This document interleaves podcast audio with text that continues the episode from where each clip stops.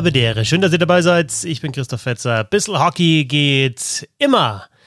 Wenn ihr den Roundtable aktuell vermisst, wir haben jetzt tatsächlich mal so eine kurze Sommerpause gemacht, auch wegen ja, dem einen oder anderen Urlaub. Aber wir haben dabei festgestellt, dass es tatsächlich in diesem Eishockeyjahr eigentlich gar keine so richtige Pause gibt.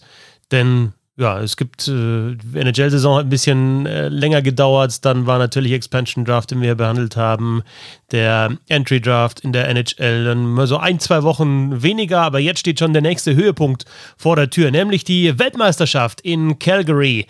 Die äh, Weltmeisterschaft der Frauen 20. bis 31. August. Und ja, auf dieses Turnier will ich hier natürlich im Podcast auch ein bisschen vorausblicken und dann auch während des Turniers schauen, dass wir es ein bisschen auch begleiten. Es wird zu sehen sein. Das ist seit heute und heute ist bei mir noch Donnerstag. Klar, bei Spray TV. Alle Infos, glaube ich, werdet ihr dann auch am, am Freitag über Spray TV oder auch über den DEB bekommen. Also man kann die Spiele schauen und ja, vielleicht mal kurz zur, zur Vorgeschichte. Also, ich ich mache das Ganze hier nicht ganz alleine. Es gab einen Call am Donnerstag. Gute Zeit, deutsche Zeit, 15.30 Uhr. In Calgary war es da acht Stunden früher, also 7.30 Uhr. Und da haben sich der Bundestrainer Thomas Schädler und die Kapitänin Julia Zorn und Torhüterin Jenny Haas dann in einen Call begeben, kurz bevor sie dann nochmal getestet worden sind und haben ein bisschen über diese Weltmeisterschaft äh, gesprochen und die Aussagen oder ein paar der Aussagen habe ich natürlich auch für euch. Vielleicht mal kurz zur Ausgangssituation. Eigentlich hätte diese Weltmeisterschaft ja ganz ursprünglich im April in Nova Scotia stattfinden sollen, ist dann verschoben worden auf den Mai und ja, wir haben das ja hier auch im Podcast behandelt, dann wirklich ganz, ganz kurzfristig abgesagt eigentlich im, im Mai. Also die deutsche Nationalmannschaft war da zusammengekommen in Füssen und hat dann wirklich so im, im letzten Meeting, bevor es losging, die Taschen waren gepackt, erfahren, dass das Turnier nicht stattfindet. Und äh, Julia Zorn war hier auch im, im Interview damals, kurz nachdem sie das erfahren hat, natürlich alle am Boden zerstört. Aber es ist neu angesetzt worden, dieses Turnier jetzt also in Calgary, nicht mehr in Nova Scotia. Und ja, trotzdem war das natürlich eine, eine große, große Herausforderung, überhaupt da hinzukommen. Am 10. bis 10. August mussten alle angereist sein und dann gab es erstmal fünf Tage Einzelquarantäne. Ihr habt das vielleicht auch ein bisschen verfolgt. Äh, ich fand es ganz interessant, über, über die Instagram-Stories des DEB oder auch der Spielerinnen zu sehen, was da los war. Die waren tatsächlich einfach äh, alleine auf dem Zimmer und haben dann äh, fünf Tage lang keinen Kontakt zu Mitspielerinnen und Trainerteam und ja, allen anderen, die auch da sind, gehabt. Nur über Zoom-Meetings äh, sich getroffen und eben Essen vor die Tür gestellt bekommen ja, und äh, da erstmal so ein bisschen sich die Zeit vertreiben müssen mich hat da interessiert und deswegen habe ich auch die Frage gestellt im, im Call heute, ob vielleicht das sogar der Mannschaft nochmal so, ein, so einen Push gegeben hat, weil ich eben gerade über Social Media da schon gesehen habe, dass die ganz gute Ideen gehabt haben und äh, ja, vielleicht, so war zumindest meine Überlegung, mh, gibt es dann nochmal mehr Zusammengehörigkeitsgefühl, wenn man sich ja gegenseitig irgendwie auch virtuell dann unterstützen muss, vielleicht mal eine WhatsApp schreiben über, über Teams oder Zoom oder sonst was, sich aufbauen gegenseitig. Ähm, vielleicht wächst man da noch mehr zusammen als Mannschaft. Das war die Antwort von, von Julia Zorn auf diese Frage. Ähm, also ich würde sagen, Push extra vielleicht an sich nicht unbedingt, aber einfach nur deswegen, weil unser Teamgefüge auch vor der Quarantäne schon ein sehr gutes war. Und auch letzt, also so groß verändern sich die Mannschaften jetzt immer gar nicht. Also wir haben jetzt natürlich ziemlich viele neue dabei, aber der Kreis der Frauen-Eishockeyspielerinnen in Deutschland ist ja nicht so groß. Das heißt, man kennt sich ja auch schon länger und eigentlich immer gut. Aber ich denke, wir als Mannschaft sind sehr gut durch die Quarantäne gekommen und haben da auch die ein oder andere Aktivität im Vorfeld schon geplant und äh, uns da gute Gedanken darüber gemacht. Und ähm, deswegen hat uns auf jeden Fall die Quarantäne mannschaftlich nicht geschadet. Vielleicht dann eher, und das war meine Überlegung, vielleicht sogar genutzt, weil er hat er mitbekommen, dass Jennifer Haas zum Beispiel eine Yoga-Einheit geleitet hat. Zumba hat es gegeben mit Rebecca Ohrendorz. Wir haben gesehen, dass Laura Kluge Ukulele spielen kann und da ja dann auch äh, die Leute und die Mitspielerinnen unterhalten hat. Ging dann auch über die entsprechenden Accounts und die Spielerinnen scheinen ganz gut drauf zu sein.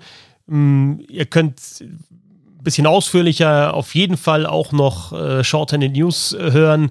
Ähm, da waren Anna Reich und Julia Zorn zu Gast oder auch natürlich äh, Ben Dionys mit eben Laura Kluge, auch da live die Ukulele gespielt und Zusätzlich war der Resi Wagner mit dabei. Auch Thomas Schädler, der neue Bundestrainer, war zu Gast bei Eiskalt auf dem Punkt, dem DL-Podcast. Also da gibt es auch noch Futter, um sich vorzubereiten auf dieses Turnier. Wir schauen mal drauf, was da passieren wird. Ähm, also Titelverteidiger ist ja die USA vor zwei Jahren zum fünften Mal in Folge Weltmeister geworden. Also Kanada muss schon länger auf den elften Titel warten.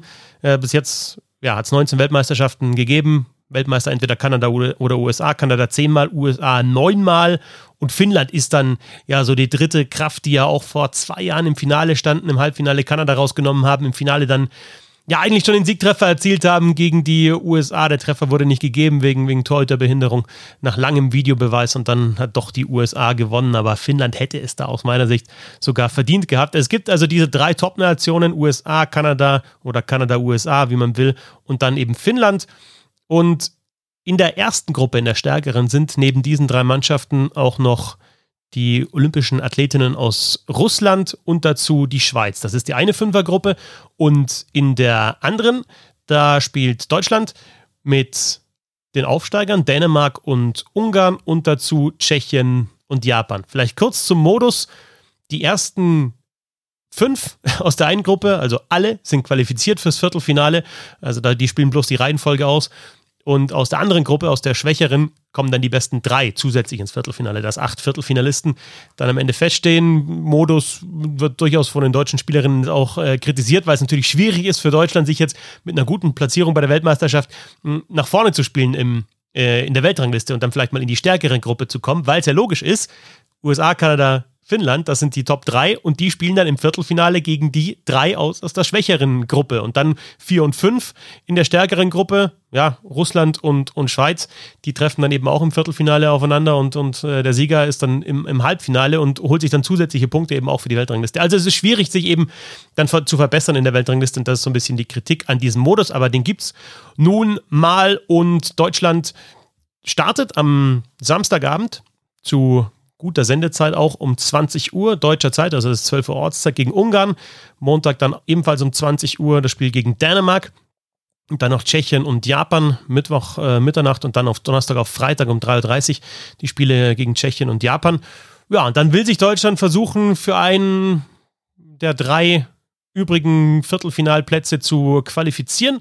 Und man ist durchaus, so hat zumindest Thomas Schädler gesagt, eben ja gewillt, da auch ein bisschen aktiveres Eishockey jetzt zu spielen und sich auch so ein bisschen insgesamt, glaube ich, an der DEB-Philosophie zu orientieren. So hat es nämlich Thomas Schädler dann heute in diesem Call auch gesagt. Wir wollen auf alle Fälle Eishockey spielen, wo das äh, äh, Betonung auf Spielen liegt und ähnlich wie es der Toni bei den Männern macht, dass wir da unser Eishockey weiterentwickeln, das Deutsche. Und dass wir nicht nur die Scheibe wild umeinander schießen, das war in der Vergangenheit nicht so, aber einfach, dass Deutschland da bekannt ist, dass wir gutes Eishockey spielen, äh, vom technischen, vom taktischen, dass wir da weiter in die Richtung gehen und dass wir uns da Selbstvertrauen aufbauen, äh, dann für zukünftige Aufgaben, äh, jetzt nach der Olympia-Qualifikation oder nach Olympia, dass wir da weiter nach vorne marschieren können und das deutsche Frauen weiterentwickeln. Also da ist kurz der Ton mal zwischenzeitlich ein bisschen abgebrochen. Also er hat gesagt, es war auch früher nicht so, dass sie die Scheibe einfach äh, rausschießen, aber einfach da rauszuhören, bisschen mehr Scheibenbesitz, bisschen aktiver, auch selbstbewusster auftreten, wie wir das in den letzten Jahren bei der Männernationalmannschaft dann auch schon gesehen haben, über Silbermedaille bei Olympia unter Marco Sturm und dann Weiterentwicklung spielerisch unter Toni Söderholm. Und ich habe so den Eindruck, dass eben einfach das die komplette DEB-Philosophie natürlich auch sein soll, mehr mit der Scheibe zu agieren als als äh, anstatt zu zerstören. Und das gefällt natürlich auch den Spielerinnen, äh, zum Beispiel der Kapitänin Julia Zorn. Uns liegt die Spielweise auf jeden Fall. Also ich meine, wer hat nicht gerne die Scheibe und wer kontrolliert nicht gerne das Spiel? Deswegen kommt uns das natürlich sehr entgegen. Das ist definitiv auch ein Weg, der jetzt seit zwei Jahren schon so eingeschlagen wurde. Und wir sind froh, dass das jetzt auch genauso weitergeführt werden kann und freuen uns natürlich, ähm, dass das Ganze so weitergeht.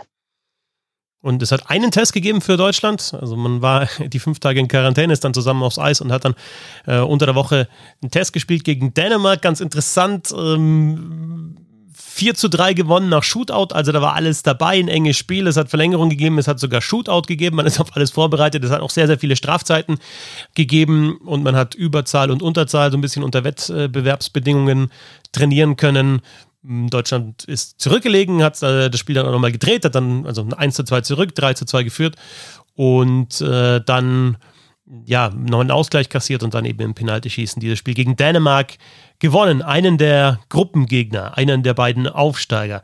Um das vielleicht auch nochmal zu sagen, es gibt in diesem Jahr keine Absteiger, also es ist jetzt auch nicht schlimm, zumindest äh, für die nächste Weltmeisterschaft, wenn man nicht unter den Top 3 kommt in dieser Gruppe, weil es natürlich unter der A-Weltmeisterschaft äh, in diesem Jahr keine Turniere gibt, also wird es auch keine Aufsteiger geben, deswegen keine Absteiger. Aber das Ziel ist ganz klar, das hat der Bundestrainer Thomas Schädler gesagt, das sagen auch die Spielerinnen, ins Viertelfinale zu kommen, eben unter die besten drei in der Gruppe zu kommen, entweder Dänemark um, und Ungarn die Aufsteiger hinter sich zu lassen oder eben einen von Tschechien gegen Japan. Ähm, da vielleicht auch mal so, ein, also zumindest so einen kleinen Schnipsel aus dem Interview mit den Short News. Also Julia Zorn hat da über Japan gesprochen, eine, physisch starke Mannschaft, die sehr, sehr diszipliniert ist. Also man muss da, man hat da auch unterschiedliche Gegner, vielleicht ein bisschen spielerisch stärkere wie, wie Tschechien, aber dann auch eben, ja, Japan, die, die eben wenig Fehler machen. Dänemark und Ungarn, die vielleicht dann als Aufsteiger und ohne Abstieg in, in diesem Jahr nichts zu verlieren haben, da als Außenseiter ähm, rangehen. Also es sind äh, schon interessante Gruppenspiele von der Konstellation her und dann eben auch, ähm, sollte es klappen mit einem Platz unter den ersten drei, mindestens noch ein weiteres K.O.-Spiel, also ein, ein Viertelfinale und vielleicht ja sogar ähm, mehr.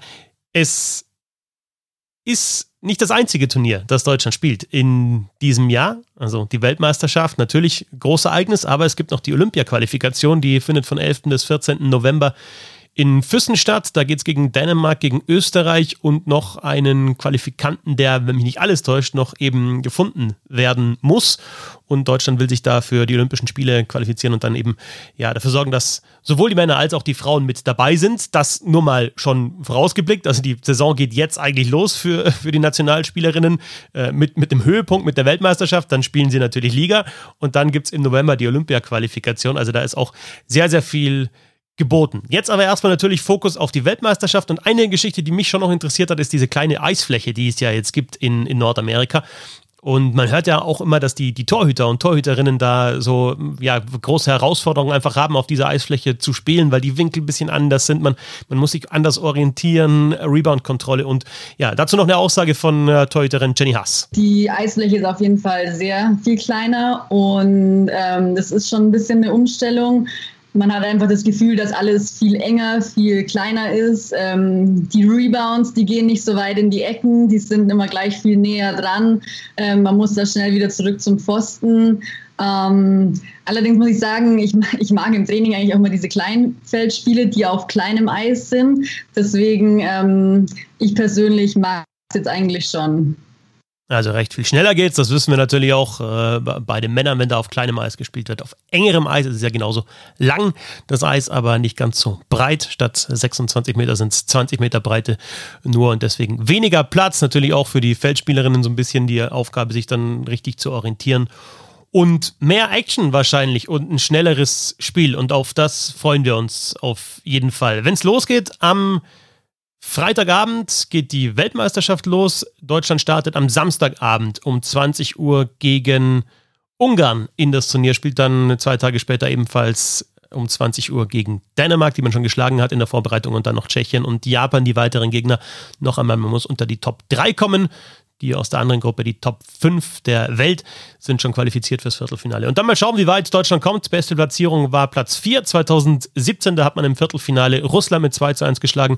Dann zwar den kürzeren gezogen gegen die USA. Deutlich 0 zu 11 war es, glaube ich, damals. Und dann 0 zu 8 gegen Finnland im Spiel um Platz 3. Aber es ist alles ein bisschen näher zusammengerückt in den letzten Jahren. Es ist auch nicht immer so, dass eben Kanada und, oder USA, und USA im Finale stehen. Vor zwei Jahren war es zum ersten Mal nicht so. Und äh, ich denke, deswegen wird das auf jeden Fall ein interessantes Turnier. Ihr könnt es verfolgen live bei Spray TV. Schaut da auf den Kanälen vorbei oder schaut, was der DEB dazu twittert oder auf Instagram postet. Und ja, dann warten wir doch mal das erste Wochenende ab, schauen, was passiert und kümmern uns dann natürlich auch hier bei Bissel Hockey um die Frauenweltmeisterschaft in Calgary. Viel Spaß dabei und ja, bis zum nächsten Mal. Servus.